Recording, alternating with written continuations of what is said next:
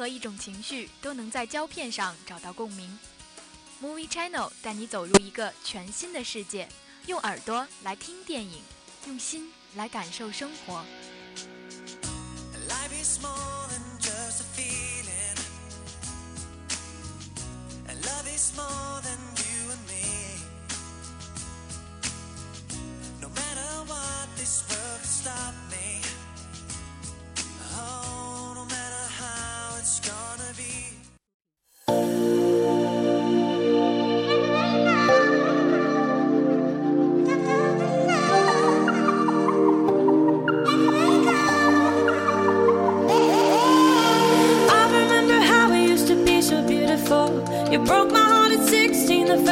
felt my world crashing like magic, like your heart was beating by.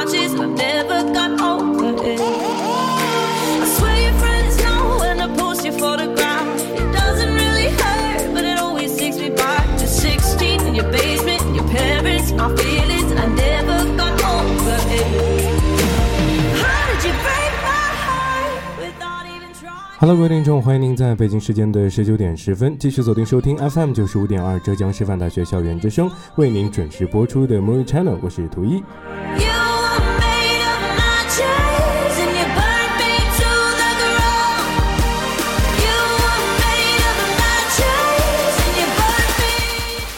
哎，新的一周想必又有新的电影资讯等待着我们的了解吧。那么资讯过后，又给大家带来了哪一部影片呢？一段音乐过后，我们马上回来。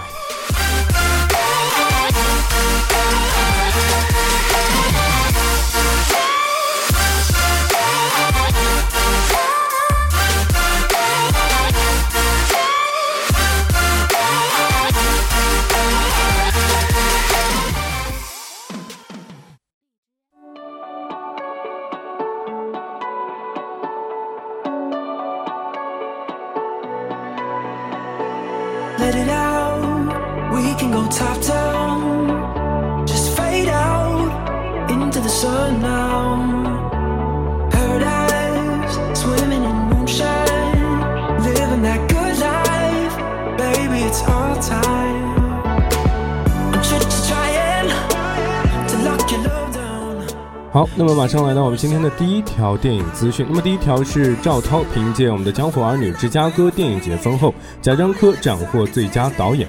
北京时间十月二十号，第五十四届芝加哥国际电影节举行颁奖仪式，赵涛凭借《江湖儿女》荣获最佳女演员奖，贾樟柯同时也荣获了最佳导演殊荣。芝加哥电影节是北美历史最悠久的评奖电影节。赵涛凭借《江湖儿女》中巧巧一角征服评委和观众，在众多参赛演员中脱颖而出，一举拿下了最佳女演员英语国奖的桂冠。她也是继张曼玉、斯琴高娃、于南之后第四位荣此殊荣的华人女演员。赵涛在他的职业生涯中迎来第七个影后桂冠。此前，他曾获得意大利电影金像奖最佳女演员奖、迈阿密国际电影节最佳表演奖、国际影迷协会最佳女演员奖等殊荣。不久前，赵涛也凭借《江湖儿女》获得了第五十五届台湾电影金马奖的最佳女主角的提名。电影《江湖儿女》自上映以来，口碑一路的飙升，票房成绩更是连连突破，至今已经收获了近七千万的票房成绩，这是贾樟柯目前所有的电影作品中票房成绩最高的一部。十月十九号，片方正式的宣布，电影《江湖儿女》的密钥从二零一八年十月二十二号延长至二零一八年的十一月二十一号。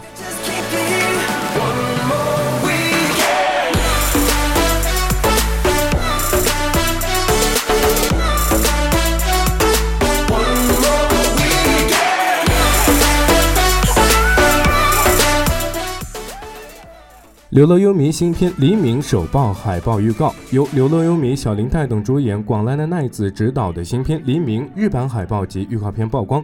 那么该片故事讲述了一个年轻人因为某个秘密而逃离，他之后遇到的陌生人却给予他信任的关系。《黎明》是广濑的奈子导演首次执导的第一部电影，他也是市之愈和导演的爱徒，曾在《北海更深》等片中担担任了副导演，并长期担任西川美和导演的助手。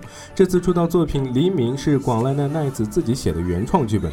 柳乐优弥和石之玉和导演渊源颇深，在2004年年仅十四岁的柳乐优弥在戛纳电影节上大放异彩，凭借了《无人知晓》摘得了影帝的桂冠。那么他是戛纳电影节史上最为年少的影帝，也是首次获得此此项殊荣的日本人。这次在黎明中他的精彩表现也是让人非常的期待。影片将于2019年1月18号在日本上映。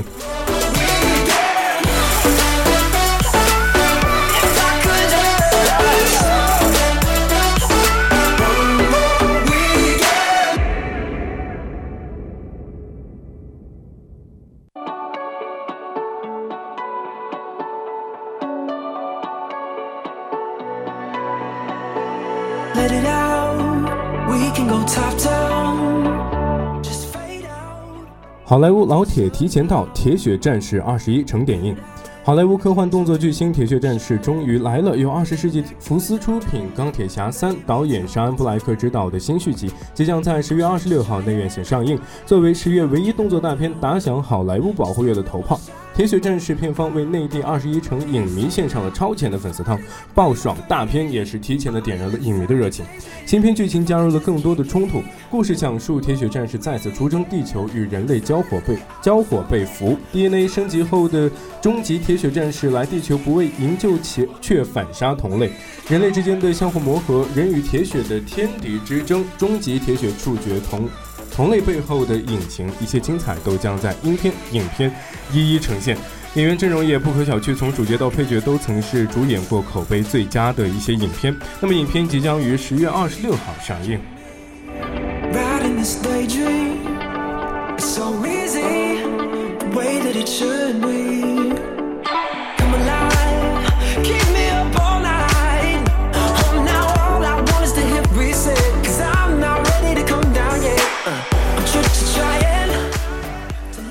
蜘蛛侠续作内地定名《英雄远征》，小蜘蛛终成英雄。备受关注的漫威新片《蜘蛛侠：英雄归来》续作内地正式定名《蜘蛛侠：英雄远征》。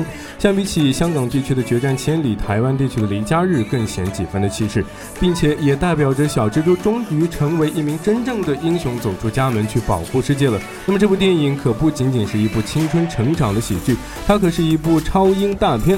钢铁蜘蛛侠已经在《复仇者联盟三》里面亮相过了，这一次我们的小蜘蛛又会有什么样的新装备呢？从网友曝光的一张照片可以看见，小蜘蛛穿了一身与众不同的黑色战服，很像一身忍者铠甲。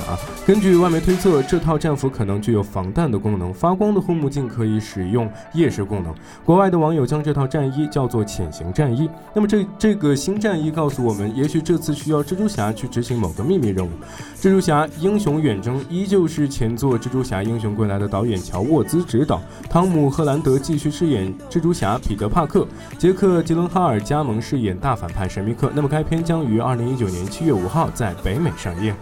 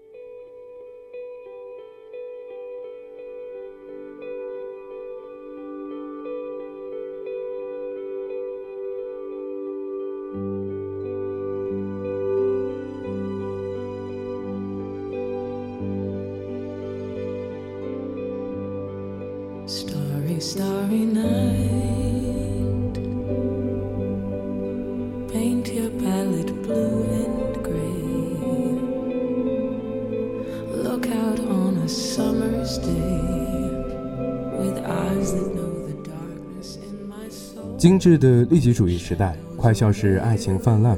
在面对工作前途、经济条件、父母之命等生活压力时，爱情似乎总是成为可悲的牺牲品。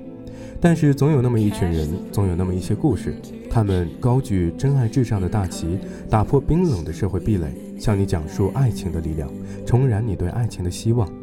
而今天要向大家介绍的影片《温暖的尸体》，就是借助新鲜猎奇的骑尸啊丧尸题材，讲述了一个真爱战胜一切的传统爱情故事。希望这部典型的美国喜剧爱情电影，能够在逐渐转凉的秋冬季节，带给大家一丝温暖。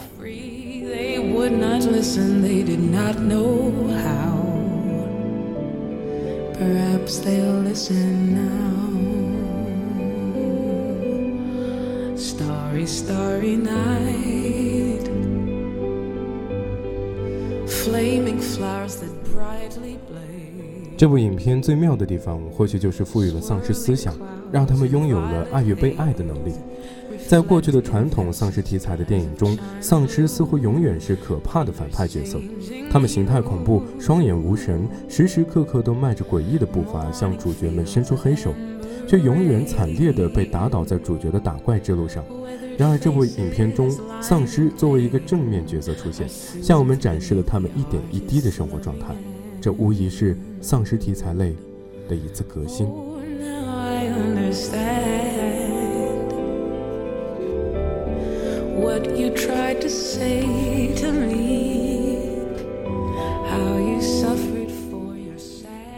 影片的开头，导演就透过丧尸男主角 R 的视角，向我们展示了一个属于丧尸的社会。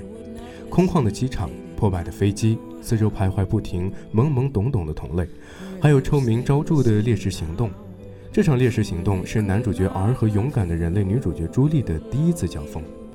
朱莉作为人类的探险者，和她的男友佩利以及同伴们来到保护区外收集物资，却因为佩利的独断而失去了逃跑的机会，与丧尸们正面的相撞。而身为丧尸的 R 在第一眼就爱上了朱莉。是的，一个丧尸爱上一个人类，即使这个场合和时间是多么的不合时宜。残破昏暗的实验室，药柜随着打斗纷纷倒在地上，药品散落了一地，而因为肢体的不协调摔倒在地。而朱莉拿着枪从实验台后面滑跪而出，周围充斥着枪声和丧尸暗哑的嘶吼，旁边是凌乱而凶狠的脚步，他们两个就这么直白地对上了眼神。傻乎乎的儿在那一瞬间，仿佛被丘比丘比特之箭射中了。他不敢置信地瞪大眼睛，像一个出生的婴儿，在懵懂地感知这个陌生的世界。就连丧尸伤害人类的行为也被美化。导演借由儿来表达这样一个概念：进食让我重新找回做人的感觉。丧尸们因为失去原本的回忆，痛苦不堪，而进食可以让他们感受到他人的记忆，慰藉自己贫瘠的心灵。这个行动不再被贴上原始和血腥的标签，而是撒上了人文主义的光辉。因为条件的限制和身体的构造，他们只能通过这件事来获得生命的实感，体验到自我的价值。在奇特而虚幻的电影设定和丧尸的独特视角下，这似乎也成了值得被原谅的事情，不是吗？甚至在影片的最后，所有丧尸们联合在一起，克制自己的欲望，帮助人类打败了大魔王。这样有血有肉的丧尸。其实早就和人类没有什么区别了。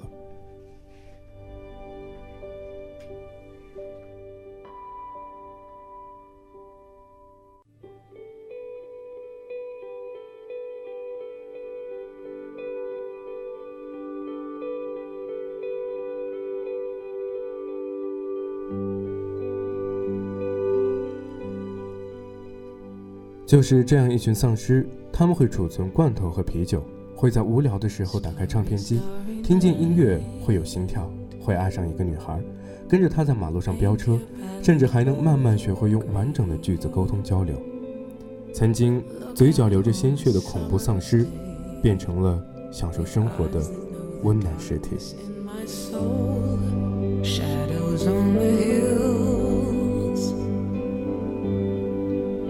catch the trees and daffodils,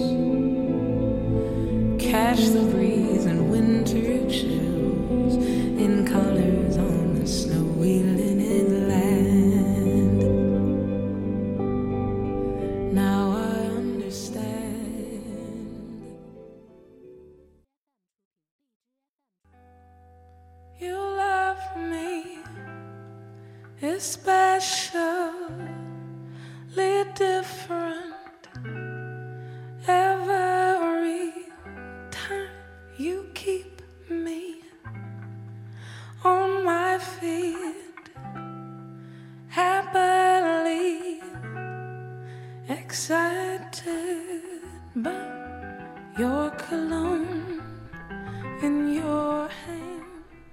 单纯的儿不忍心伤害心上人朱莉，便把这个漂亮的姑娘拐回了自己的根据地——一艘破败的飞机，并狡黠地告诉她这里很危险，不能离开。身为人类的朱莉从小住在保护区中，被丧尸可怕论洗脑，甚至亲眼见过丧尸围攻的情景，所以被带上飞机时，面对儿有些拘谨的靠近，他满脸恐惧地坐在座位上，双手颤抖地握住一把军刀，绝望地哀求道：“你到底想做什么？请离我远一点。”然而儿只是呆呆地看了朱莉一会儿，转头拿了一条毯子，煞有介事地抖了两下，越过朱莉有些不敢置信的慌乱眼神，笨拙地披在了她的身上。这条毯子出现的时候，何其巧妙！身处阴暗寒冷的飞机，听着外面丧尸若有若无的脚步声，想起同伴的死去和现在孤立无援的处境，朱莉仿佛陷入了梦魇，只等着白马王子的拯救。而儿不仅没有伤害他，反而温柔地为他披上了毯子，遮住了他身上所有的恐惧和风霜。虽然这个白马王子的血统有些独特，但在这个微妙的时间节点，这条毯子就如所有普通爱情电影中的作用一样，为男女主角的感情进展加了一点助燃剂。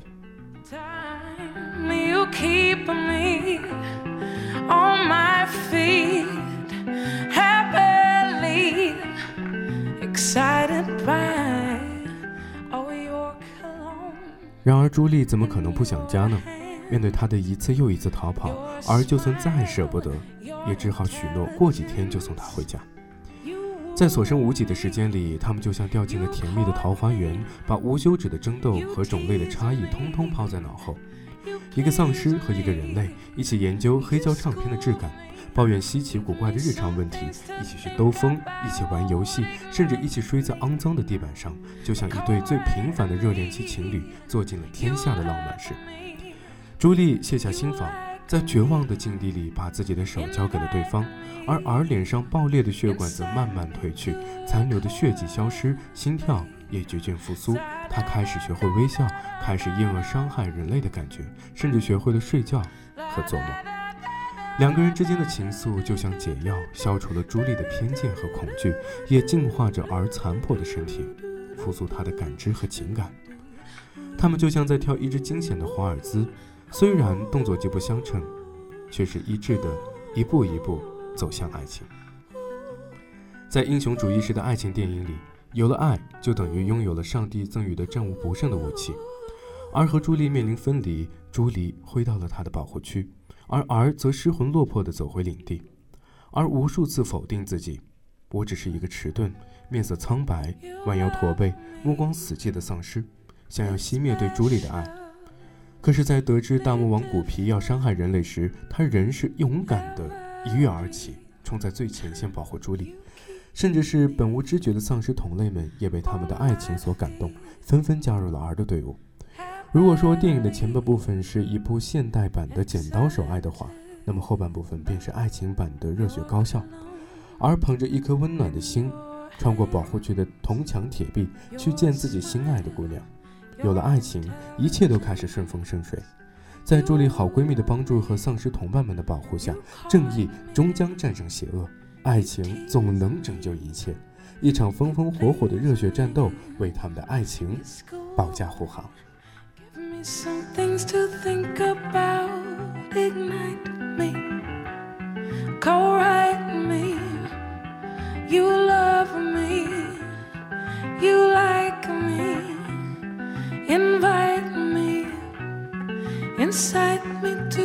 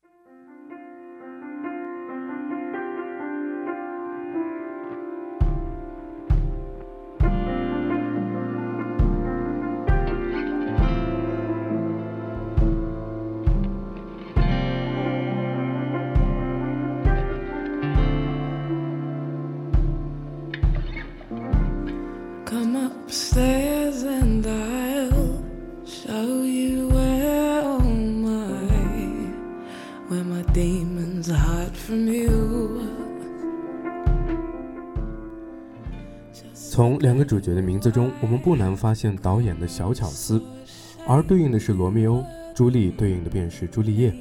虽然这部影片中的罗密欧有些笨拙寡言，朱丽叶显得理智成熟，但仍旧保有经典的爱情内核。导演将这部流传千古的爱情佳作用丧尸的现代题材二次讲述，为经典注入了新鲜的活力。而和朱莉同样为我们上演了经典的阳台桥段。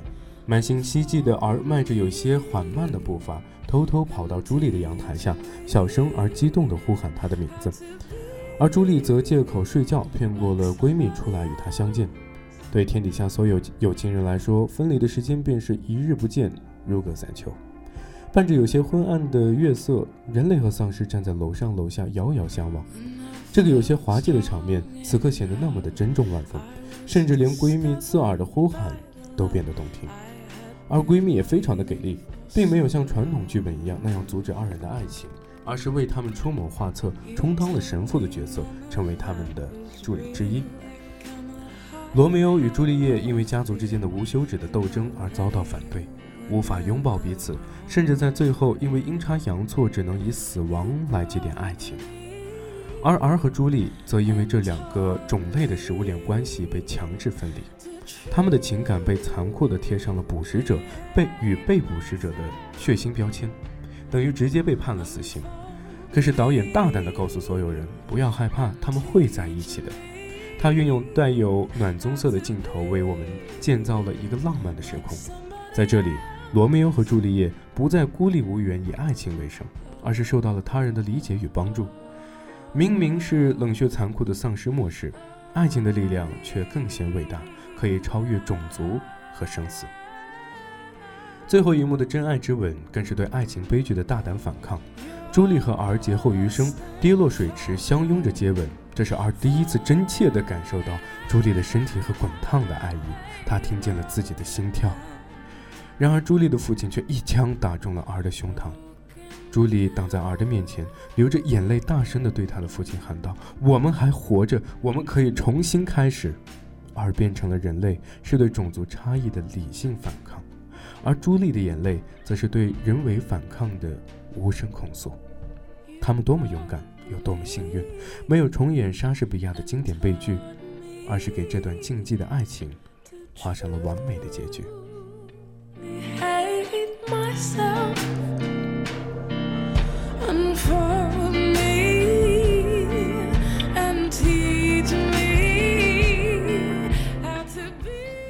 爱情一直都是人类社会的最高命题，从古至今，有无数人为了它神魂颠倒，也为了它失魂落魄，因为这背后一直有一个强大的信念，那就是真爱至上，真爱无敌。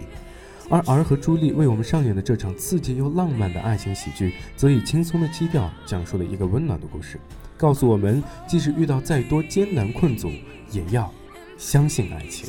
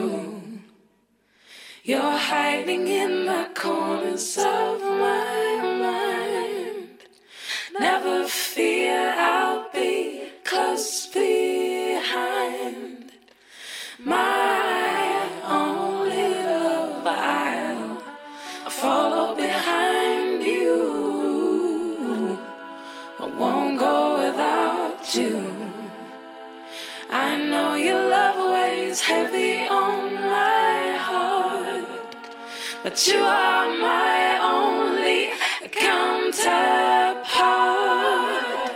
Will I know? 好的，马上我们刚才结束了第二板块，现在来到了第三个板块——三句话短评。那么今天的三句话短评给大家带到的一部电影是《找到你》。那么剧情简介是这样的：律师李杰正在离婚进行时与前夫争夺女儿抚养权，拼命工作为给孩子最好的生活。幸有保姆孙芳帮忙照顾孩子，视如己出。一日下班，李杰发现保姆孙芳和女儿毫无预兆地消失了，他内心最大的恐惧变成了现实。在追寻孙芳和女儿的下落时，他受到来自家人的谴责声讨，甚至遭到警方的怀疑。几乎崩溃的李杰靠着惊人的勇气踏上独自寻访的旅程。在追踪过程当中，李杰逐渐接近了另一个女人保姆孙芳的另一个人生故事。她的身份原先都是谎言，而真相也将浮出水面。好，那么一起来关注一下今天的第一条短评是：演员戏演得好，就能让观众忘了他们身上那些奇奇怪怪的八卦。看到的时候完全沉迷在剧情里，看完之后有点丧，唉，太现实了吧。那么第二条短评是。双主线叙事方式最有意思了，通过找孩子的形式，找出了当代女性和母亲的人间悲喜剧。难的是过程中通过剪辑和配乐的配合，身心体会到了共同寻找谜底的那种揪心紧迫感。最后一条短评是：原来以为要找到的是孩子，最后才发现啊，全片最大的悬疑不是孩子在哪里，而是他究竟是谁。那么最终还是一部反思男性、反思原生家庭关爱的电影。